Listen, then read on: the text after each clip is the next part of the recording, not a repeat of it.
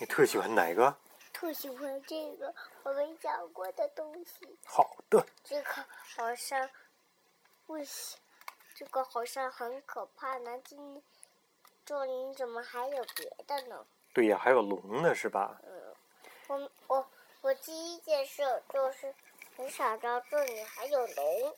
哼哼哼，好，那这个故事呢，叫做《会变怪龙的石像》。一天晚上，精灵村里刮起了一阵怪风，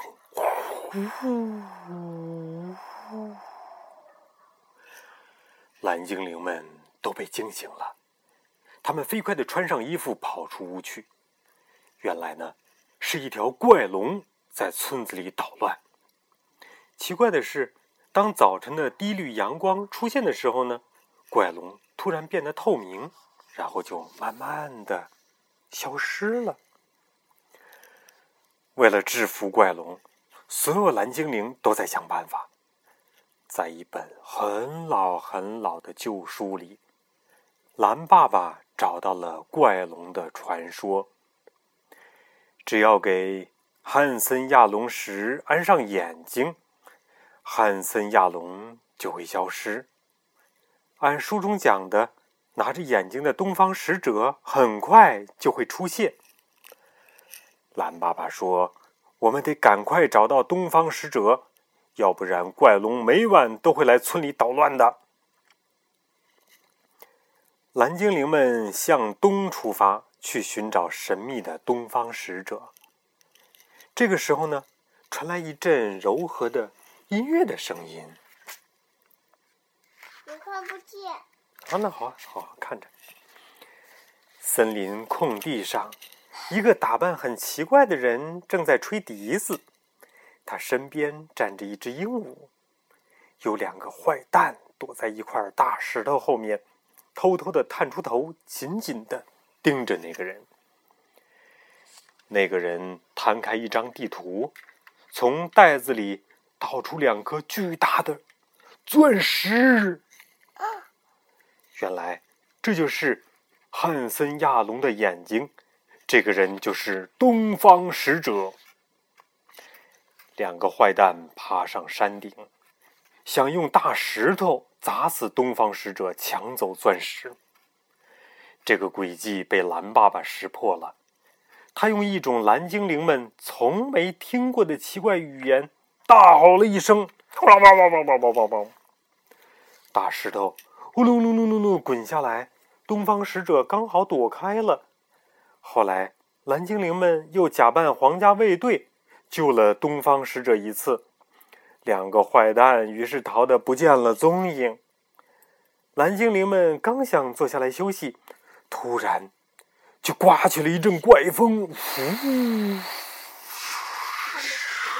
到的就是他。对呀，汉森亚龙现身了。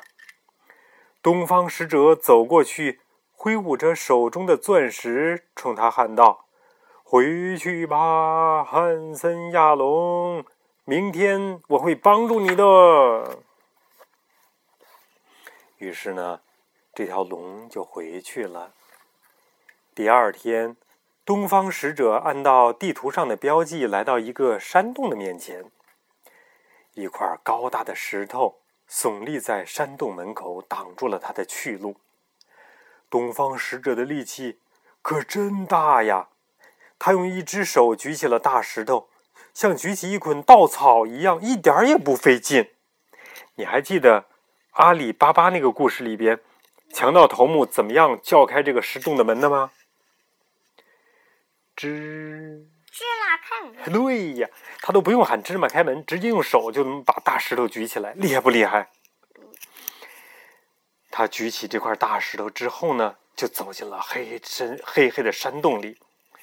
蓝精灵们也悄悄的跟了进去，可是他们心里呢都有点害怕。没有想到，东方使者正在山洞里等着他们呢。他笑着说。原来是你们一直在暗中保护我呀！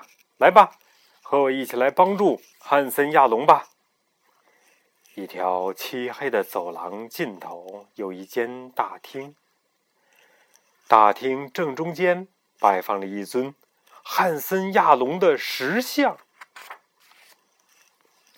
东方使者说：“只要给汉森亚龙石像安上眼睛，汉森亚龙就不会再来捣乱了。”他递过钻石说：“可爱的蓝精灵们，请你们给汉森亚龙石像安上眼睛吧。”蓝爸爸鞠了一躬说：“这真是我们的荣幸啊！”蓝精灵们抬着钻石，使出全身的劲儿，顺着龙背往上爬。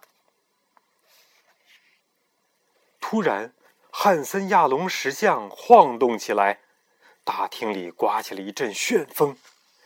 东方使者着急地说：“快，天快黑了，汉森亚龙要醒了。”钻石终于被安进了汉森亚龙石像的眼窝里，旋风呢，立刻就停了下来。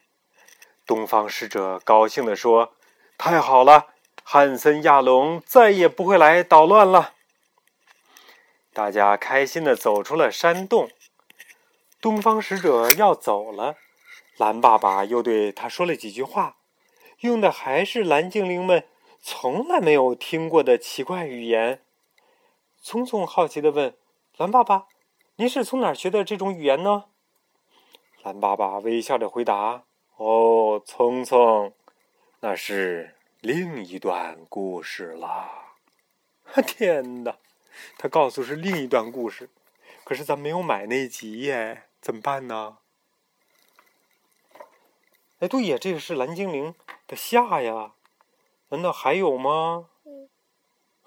天哪，咋办呢？